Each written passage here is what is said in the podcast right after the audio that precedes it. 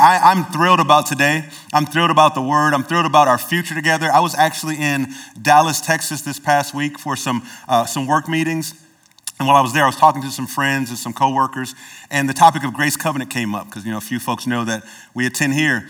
And uh, something I said, I said, you know, when you're in the middle of a move of God, usually you don't recognize it right in the midst of it. It's usually not until later on you look back and say, wow, God really was doing something there. Listen, I do believe that the way God is strategically positioning people and the way God is, is moving people around, that we are seeing the beginnings of a move of God right here in our area. And I don't know about you, but I'll, I'll give a resounding amen to that. Amen. Amen. I also want to thank uh, Pastor Farrell and Pastor Zach. I mean, for Pastor Farrell to have the foresight to not only lead us well, but then to begin to pray and enter the process of, Lord, who would I transition the leadership of this church to? And then for Pastor Zach and his family to, to pray and then receive the leadership here. It's just been a beautiful process to watch. And I am so grateful for amazing spirit filled leaders. Can we give it up for our pastors and our leaders at Grace?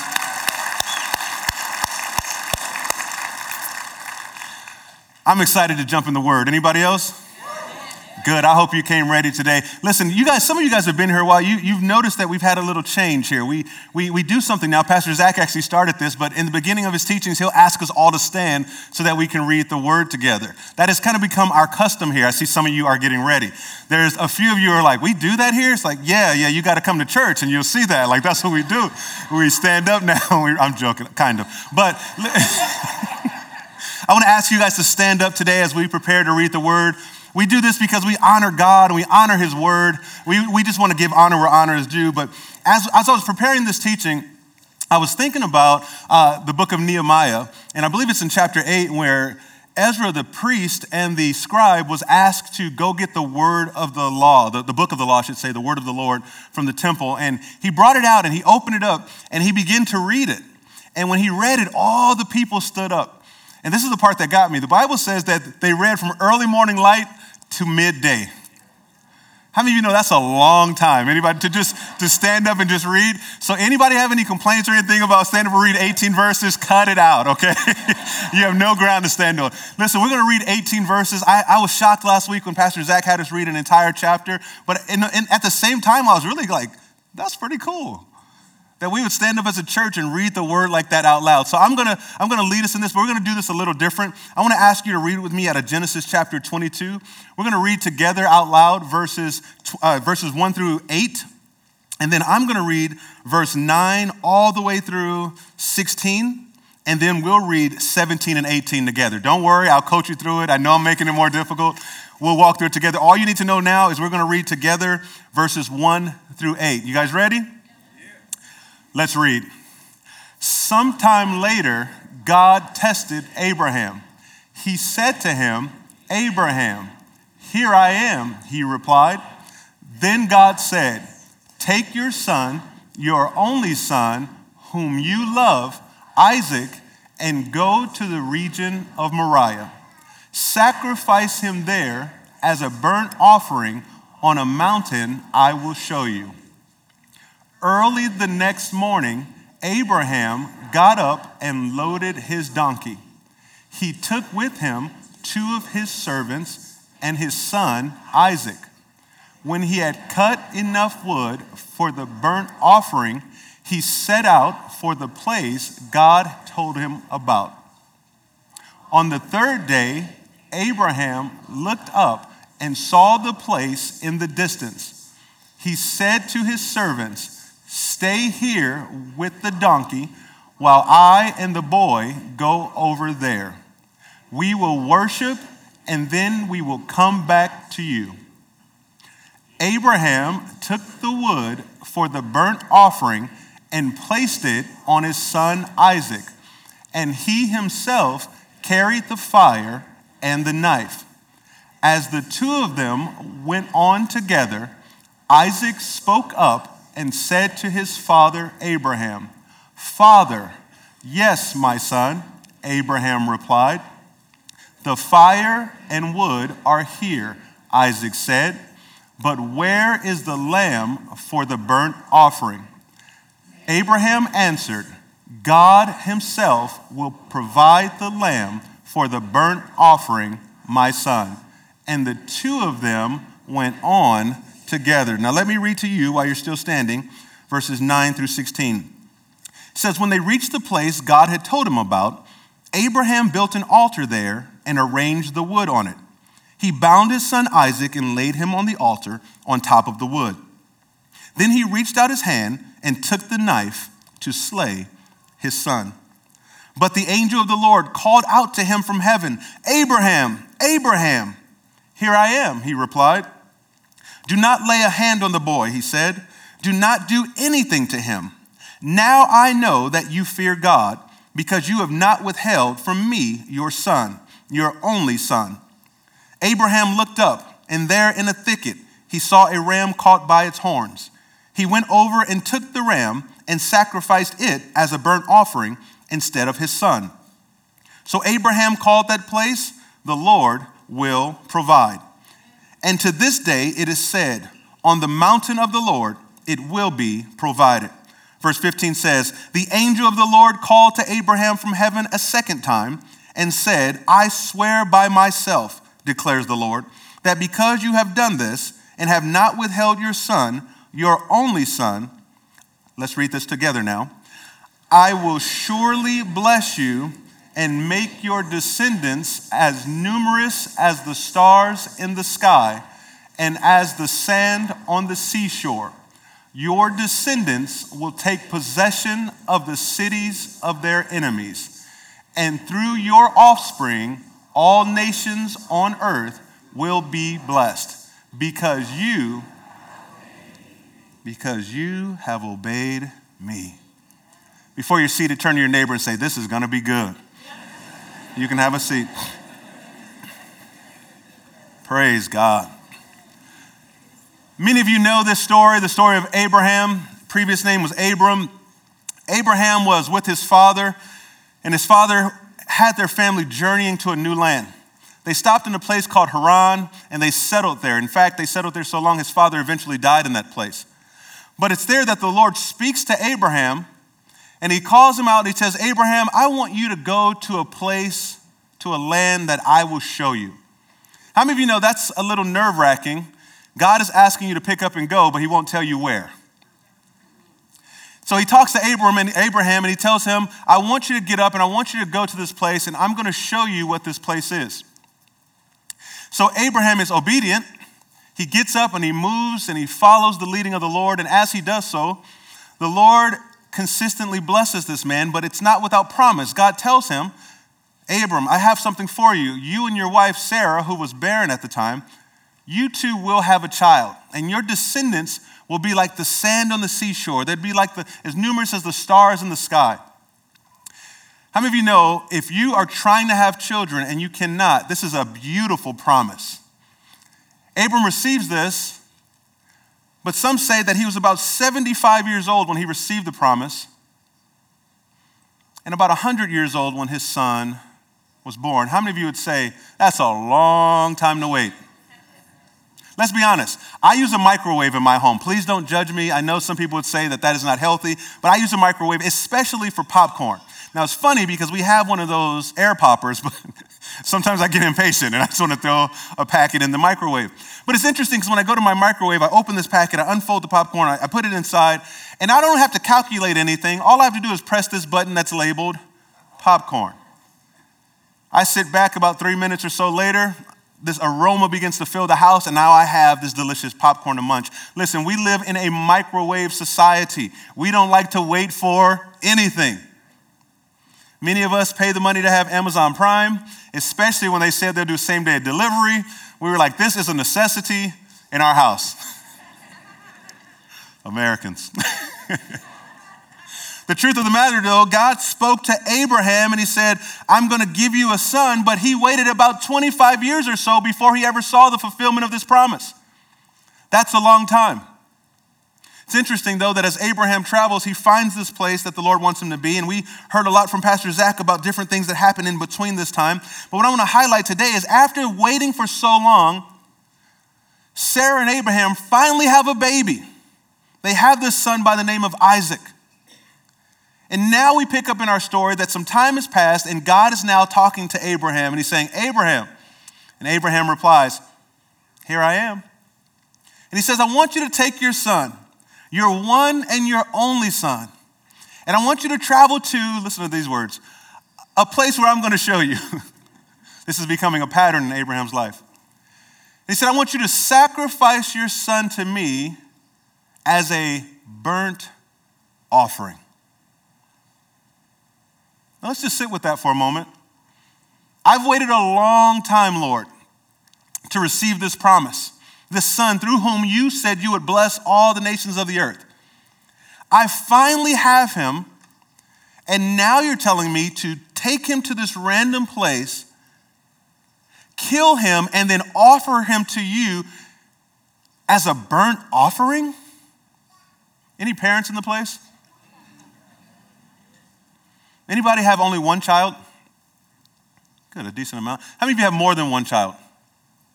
I think for those with one child, it may be a little easier to grasp this because you're like, man, I have one child. I can't. For some of us, we're like, well, I got multiple ones. There's a couple I might just have to let go. like, no, nobody's thinking that. I'm sorry. Nobody's thinking that. I have one son and I have one daughter, one of each. And uh, I can tell you this I don't want to let any of them go. There, there's not one, not even on their worst day, that I'm like, yeah, if I was Abraham. Not at all. In fact, I, I, love them so much. But can you imagine this? It seems like it seems almost contradictory. The, the God is speaking to Abram, Abraham, and he's saying, Hey, I want you to take the son that I promised you, and now I want you to kill him. Wait a minute, Lord. You, you told me that you would give me this son. Remember when you asked me to leave, you said you're going to bless me with the son. And these promises are attached to him. So I'm living this life believing your word that all that you said will come to pass in my life. So me taking this son and offering him as a burnt offering just doesn't seem like it matches this story. But Abraham, out of obedience, he says yes. So he gets his son. He gets up early the next day. He cuts all the wood. He gets two of his servants. They get a donkey and they begin this three day journey. They're journeying along, and I can almost imagine the conversations that are happening because the servants don't know anything. At least the Bible doesn't let us know that they know anything about what's about to happen. The son doesn't know anything, and that's demonstrated because at a certain point, the son even looks around and says, Dad, I see the fire and I see the wood, and, eh, but I don't see the lamb for the offering. So it's clear that Abraham, Abraham didn't tell his son, Hey, buddy, we're going to go on a journey. Where are we going, Dad? Oh, man, there's these mountains. We're going to go check it. It's going to be beautiful. And when we get to the top, you know how we laid those lambs on the altar and we, we killed them and then we burned them? We're going to do that to you today. How many of you know that's not how the story went? I can almost imagine the conversations, though, on the way. They're just talking, and, and three out of the four don't know what's going on. And then the third day, it says Abraham looks up and he saw the place in the distance. And he said to his servants, Listen to this stay here with the donkey while I and the boy go over there. We will worship and then we will come back to you. This is the kind of message you don't even have to preach, you can just read it. It's powerful. Listen to this. Abram on the third day demonstrates his faith. Because, you know, it is faith to be obedient. It takes faith to say, Yes, I want to get up and go do what you're saying. But what really takes faith is when you're on your journey and you get to the place where you know everything's about to come to a head. And Abraham opens his mouth to his servants. He says, I want you guys to stay here because me and Isaac, we're going to go over there and we're going to worship. Notice he's using the, the, the word we. And then he says this, and we will come back to you. Listen, I want you to hear something. True faith is shown on the third day. True faith is shown when rubber meets the road. I remember in 2015, uh, uh, myself and a group of guys from the church I was pastoring, we decided to do this thing called a Tough Mudder. Now, Tough Mudder is 13.1 miles of absolute craziness and insanity, similar to the kind of these Spartan races. And I remember we started doing these training events, and it was so fun because it's like all these men getting together, like we're doing this, this is awesome. And like we're working out, we're running a little bit, and we're getting everything ready. And I remember the day of the event, we got up early in the morning and we all carpooled down. And we're driving, and at first the, the car is full of laughter and conversation and things. But then as we got closer to the city of Temecula, California, where the race was being held, the conversation began to die down. And as we begin to see signs even off the freeway saying, tough mudder this way, we begin to talk less and less. And when we pulled into the event area where it was going to be held, it was silent in the car. No one was saying anything. You see, it's easy to talk and laugh and have fun when you're miles and miles away. But once we pulled onto the site, we knew, oh man, this is where the rubber meets the road. This is where we demonstrate that we have really trained or not, that we've prepared for this race. Abraham is in a similar situation where he is on this journey, and I guarantee they're talking and they're, they're, they're, they're sharing, and the, the servants are talking, and Isaac is asking questions. But once they see it, Abraham knows, you guys stay here. Me and Isaac are going to go over there. Now, Abraham the whole time knows what God has said for him to do, but listen to the way he speaks. I have to reiterate this one more time. Me and Isaac, we are going to go over there, and you know what we're going to do there? We're going to worship. And then we are going to come back. I want you to hold on to the gravity of his statement, the depth of faith that Abraham is demonstrating. We are more. He recognizes we are more than this. God has promises that He's declared over our lives. So we know somehow, some way. I don't know how God's going to do this, you could say that Abraham is saying, but somehow, some way, me and Isaac are going to come back to you. Some of you in this place right now, you're walking through similar situations. You're walking through situations that when you look at it, you feel like this is where I'm supposed to be. This is where God called me to be. But when you look at the fruit, you're thinking, this is not the level of fruit that I believe God wants me to have. Some of you have changed careers because you believe God has led you that way. Some of you have moved to different cities and things because you believe that God has led you that way. Some of you in your marriage, you believe you're with the person that God has you to be with. You're equally yoked, but you're feeling the tension and you're like, I, I just thought that it would be different. I thought there would be more fruit here for the kingdom. But listen to what Abram says. Abram is literally letting us know we're going to go do what God says, but we're going to come back. So you can say it this way Abraham's walking saying, I don't know exactly how this is going to work out, but I know this is going to work out. Some of us in here need to adopt that mentality today. I don't know how this marriage is going to work out, but I know because I trust in God that this is going to work out. I don't know how this job situation is going to work out, but I know because my trust is in God that this thing is going to work out. Some of us have to grab a hold of this thing and say, even though I hold tight to it like it's Isaac, Lord, before you, I open my hands and trust that you work all things together for my good. So even when it's difficult, I trust you. This is the level of living that Abraham is demonstrating. This is the level of living that God is calling us to. True faith is shown on the third day. Another point I want you to catch is that truth faith actually believes that God will come through. True faith actually believes that God will come through. Look at verse number six again. It says, Abraham took the wood for the burnt offering and placed it on his son Isaac, and he himself carried the fire and the knife. As the two of them went on together, Isaac spoke up and said to his father, Abraham, Father, yes, my son?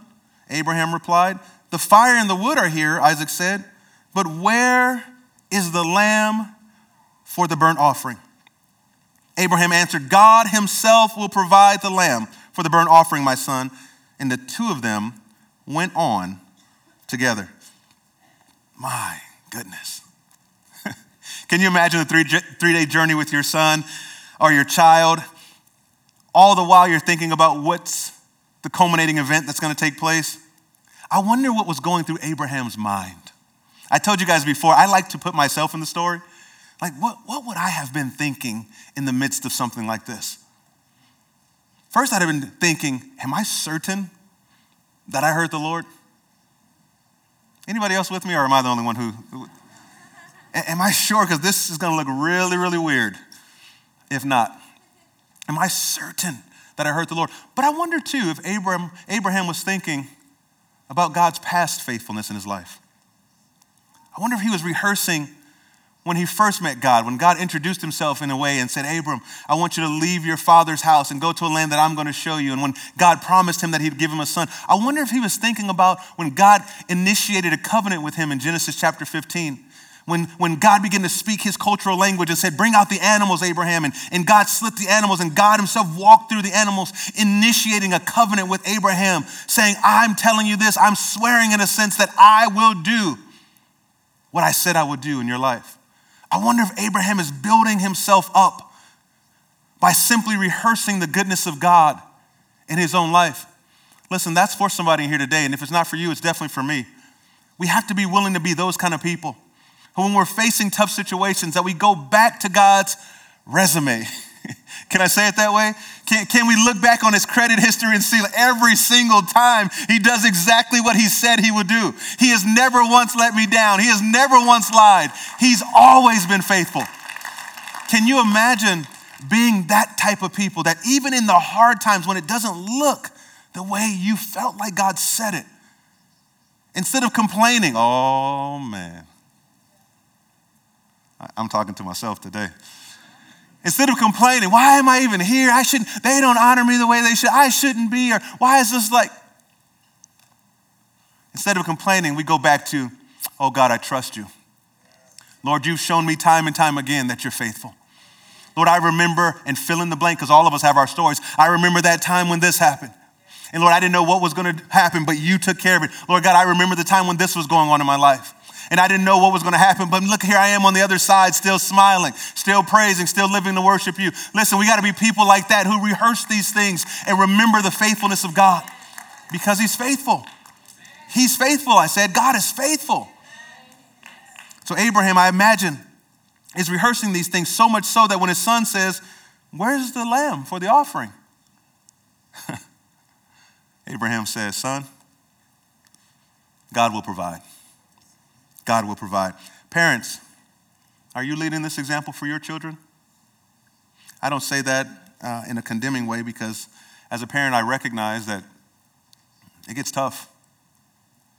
But you know what I love about this story? The fact that Isaac knew enough to ask the right question. You see, they didn't have a church like we have where we come to church and we bring our children. This, in a sense, is their form of worship, their form of church. So Isaac has obviously been here before because he can look around and say, okay, dad, I see the fire and I, I see the sticks and, I, and I, I see all the things we need, but something's missing. Oh, dad, where's the lamb? You see, Abraham has taken his son to church. We can go a whole different direction with this.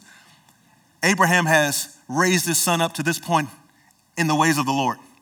So much so that his son now understands the culture. The son now understands the way these things work. Listen, I want to encourage you, parents. Let's be those kind of parents we need that in the world today. I said, we need that in the world today. There are so many parents who, for whatever reason, have, have decided to go other ways or believe other things and, and let their children kind of be left to their own devices. And their, their children all over the world doing all kinds of things, things that are way outside of who they, what they should even know how to do at their age. But let it not be mentioned that way amongst us. Let it not be said that way amongst us. Let us be people who truly raise our children in the fear and the admonition of the Lord boldly declaring God's ways to the next generation. Let us be those kind of people. So Abraham recognized this. He taught his son the right way, and he says, God will provide. Point number three, I want to point out to you guys today true faith demands all in obedience. True faith demands all in obedience. I want to point your attention to verse number 10, which could be said is one of the most chilling scriptures in all the Bible. Listen to this. It says, Then he, speaking of Abraham, reached out his hand and took the knife to slay his son. Can we pause there for just a moment? Many scholars believe that Isaac was a teenager at this time, some say around 15 years old. Let's just say that Abraham had Isaac around 100 years old. 15 years have now passed. Abraham's around 115. Isaac is 15. How many of you know that Isaac, if he wanted to, could have easily overpowered Abraham? But Isaac is willingly laying on this altar, and Abraham, his father, grabs this knife. He raises it up over his boy. And for what we see, he's fully prepared to thrust this knife into his son. Again, I like to imagine myself in the story. You talk about not wanting to make eye contact. Fighting back tears, maybe. But he goes up to lay this knife down into his son. Why? Listen, we've been talking about being all in. Abraham was all in. That, that, can, that can put a check mark right in our own heart. If we think we're all in, let's compare ourselves to Abraham. Abraham was all in. He was going for it. Why? Because true faith requires all in type of obedience. Now, I don't know about you, but I am so glad that God is not asking us to do these kind of things with our children today. Can somebody say amen to that? But He is asking us to do these type of things with other things that grip our hearts, other things that hold tight to us that we, we say, God, you can have all of that, but not this one thing. Listen, some people are in places where they're battling addictions, and by the look on your face, none of us would ever know. We've learned how to be polished in public and panic in private. But see, God is not deceived like the rest of us, He sees all of it. And I want you to hear me as gentle as I can say this. I believe God's calling for us to lay our Isaacs down. Any Isaac, anything that's holding us back, anything that we've somehow placed in front of Him, anything that we say, that's my whole life, it's all about that. He's saying, No, I, I am the Lord and I share my glory with no one. Whether it be a job, whether it be a relationship, whether it be an addiction or a bondage, it's time to lay those things down. Amen? So, true faith demands all in obedience. You know, it's interesting because God didn't ask Abram, Abraham to take his wife to the top of the mountain. Hey, I want you to take Sarah to the top of the mountain, lay her down on the altar. I want you to go ahead and offer her as a burnt offering. And depending on the relationship, he might have been excited about that. I don't know. But um, I hope not. but God didn't ask him that because that wouldn't have made sense in their culture. See, Abraham understood the firstborn being offered to God, the first to open the womb he understood that amongst the animals, the first was always the Lord's. He understood amongst the fruit and the grains, the first was always the Lord's. He understood that. So for him to say, for God to say his firstborn son, it made sense to him. It made sense to him. So Abraham does this in obedience. You guys remember the story of Egypt? When the, the 10 plagues are, are being unleashed on this nation, the final plague is the death of the firstborn son. And isn't it interesting that in this, in this case specifically, God says to slaughter this innocent lamb and take the blood and spread it across the doorpost. And whatever house had the blood, the angel of death would simply pass over. But whatever house didn't have the blood, the firstborn, excuse me, the firstborn was killed. Isn't that interesting? It's very interesting because we find ourselves in a place with Abraham that his firstborn is up on this altar and he's prepared to literally slaughter him. Somehow, Abraham understood why. It's actually written, Tim Keller says it this way. He says, If Abraham had thought God had told him, Kill your wife Sarah, and then I'll know you love me, he would have never done that. He would have concluded that he was simply hallucinating because God would not have said it because it would have had been murder. But when God said, Offer Isaac, Abraham knew exactly what that meant. The firstborn, it represented his very life and the debt that every man owes to God. Point four says this true faith leads to God's provision. Can somebody say amen to that? Amen. True faith leads to God's provision. Look at verse number 11. It says here, but the angel of the Lord called out to him. So he's here, he's positioned, he's ready. But the angel of the Lord called out to him from heaven Abraham, Abraham. Here I am, he replied. Do not lay a hand on the boy, he said. Do not do anything to him. Now I know that you fear God, because you have not withheld from me your son, your only son. Verse 13 says, Abraham looked up, and there in a thicket he saw a ram caught by its horns. He went over and took the ram and sacrificed it as a burnt offering instead of his son. So Abraham called the place, listen to what he calls it, the Lord will provide. And to this day it is said, on the mountain of the Lord it will be provided. The angel of the Lord called to Abraham from heaven a second time, and he said, I swear by myself, declares the Lord, that because you have done this and have not withheld your son, your only son, I will surely bless you and make your descendants as numerous as the stars in the sky and as the sands on the seashore. Your descendants will take possessions of the cities of their enemies and through your offspring, all nations of the earth will be blessed. Why? Because you have obeyed me. Whew. I need you guys to see this. As Abraham is on top of the mountain preparing to slaughter his son, the angel of the Lord intervenes and stops him. It was just a test. That's the way God started this whole chapter. It was just a test. Just wanted to see if you would actually do it. I wanted to see if you truly feared the Lord, reverenced and honored me as God. Some of you are like, man, God, you could have done another practical joke. That was tough. That was tough, right? But he says, don't touch the boy. Don't do anything to him. Listen, I now know you fear me. Abraham looks up, and what does he see? He sees a ram stuck by the horns in the thicket. The provision of God. What is beautiful about this is the ram is stuck by his horns, so his body is not bruised or broken. None of his bones are broken. He is a worthy sacrifice to be sacrificed there. But what's interesting is, although Abraham was not asked to sacrifice his son, because honestly, what would that have done? Abraham's killing Isaac there, or sacrificing Isaac and offering, it to, offering him to God as worship, what would that have done other than continue this test and taking it to a far extreme?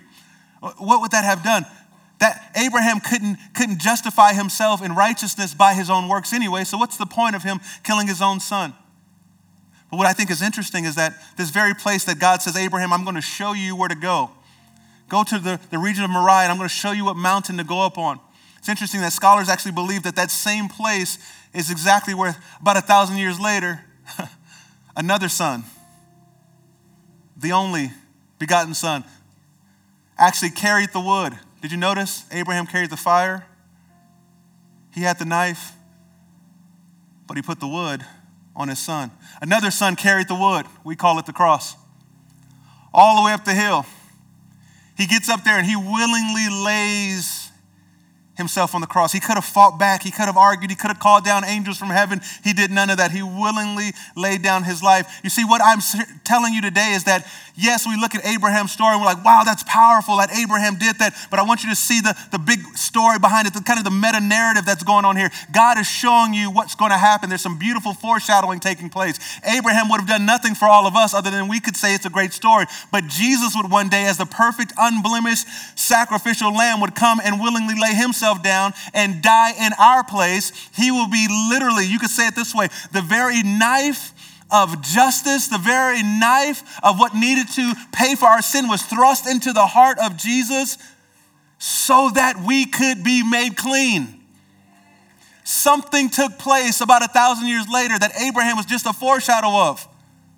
So, Abraham, God says, Look, there's this beautiful well, he actually sees it. God didn't have to say it. He sees this beautiful ram stuck in the, the bush. It's just a picture of God's provision. Just like for right now, the picture of God's provision in our lives is Jesus Christ upon the cross. He died. Can I say it the way Peter would have said it? Peter was pretty bold on the day of Pentecost when he spoke. Peter told them that they crucified Christ when he was preaching his message. He said, The Christ whom you crucified. Peter would have said, He died in your place, right? He died in my place. He died in our place. So instead of Isaac being killed, let's go ahead and put the lamb. So instead of Marcus having to pay for the wages of sin, let's go ahead and put the lamb of Jesus Christ on the, on the cross. Let him die in his place. This is the beauty of the gospel. This is what makes it so amazing. It's this substitutionary atonement that God decided to step in our place. But listen to what he says to Abraham. Now I know that you fear God because you didn't withhold your son. Now I know, Abraham, that you believe me. This word fear is more of an awe and a reverence as God. I, I know that you believe me. Isn't it interesting that now, for us to be made righteous in God's sight, it's by faith through grace that we receive salvation? Isn't it amazing how that same type of belief is necessary now, believing that what Jesus paid was enough. It covered it all. And now we are no longer in debt, but we are righteous in Christ. Amen? The Bible says it this way For God so loved the world that he gave his only Son, that whoever believes in him shall not perish, but have everlasting life. This is the good news. Can somebody say amen to that? I want to encourage you today before we close. wherever you are in your life, whatever you're walking through in your life, whatever Isaac you've been holding on to. Let's be honest, even as I was preparing for this, I'm submitting myself before the Lord, and there's things that sometimes you don't even recognize as an Isaac. You don't even recognize has taken the place that God rightfully deserves. But as I'm preparing, there's some things I had to just push my stuff away for a moment and just say, Lord, ah, I submit this to you. I open my hands and say, whatever you say, I'll do. Why? Because I don't want anything to stop me from experiencing the fullness of God in my life. He made me on purpose and for a purpose. I want to live that out. And there's nothing that I can grasp in my own strength that would fulfill me. So, Lord, whatever I have that I'm holding back from you, here it is. Have it. I just want you.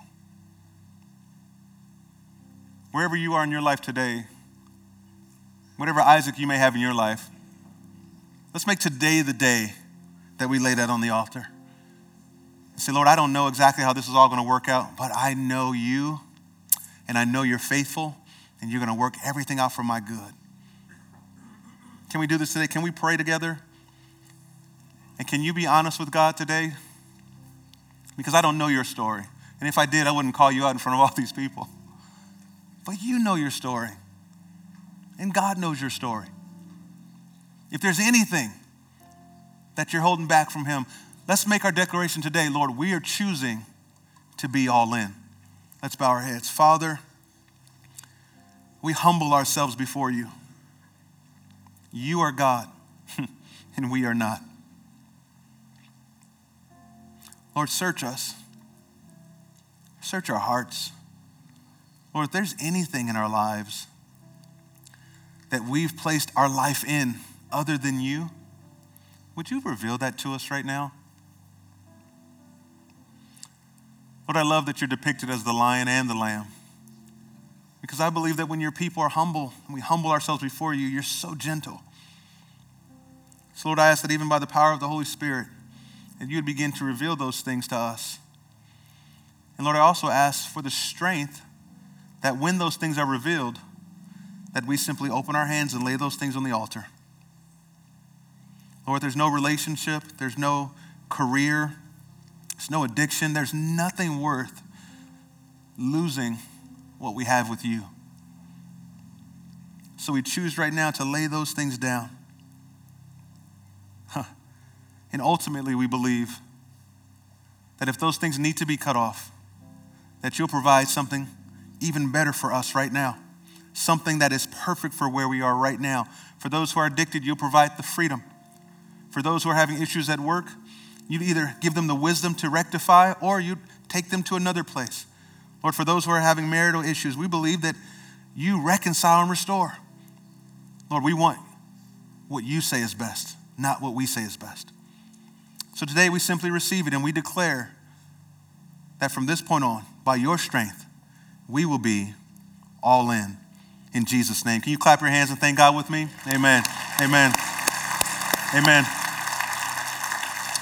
Will you join me in standing on your feet as we prepare to dismiss? I don't know about you, but this series has really helped me to see some things in my own life. For some of us, it's not like we're going the wrong direction totally. Some of us, we're just barely just little, little one degree here, one degree there. And I love how the Lord so gently by His Spirit comes in and says, Come on, let's just course correct just a little bit. Let's keep your eyes fixed on me. Remember who I am. I got you. I got you. Listen, before you go, I want to remind you of a couple things. Our prayer teams are going to be here in the front, so you can, of course, if you like some time to pray, and some of you may be at a place where you're like, hey, I, I, need this Jesus you guys are talking about. I'm ready to give my life to him. Please come on up and let one of our prayer teams uh, pray with you. Also, as you can see, our communion elements are here. If you want to come and, and take in communion, whether it be by yourself or with your family, please don't hesitate to do so. Lastly, I love what Pastor Farrell says. He always reminds us that we are blessed to be a blessing. So I want you to take what you received today. Some of you received something from the teaching. Some of you received something from worship. Some of you just in your time of being here, someone else encouraged and blessed and strengthened you. Take what you received today and don't hoard it. Share it with someone else. You are blessed to be a blessing. God bless you, Grace Covenant. We look forward to seeing you next week.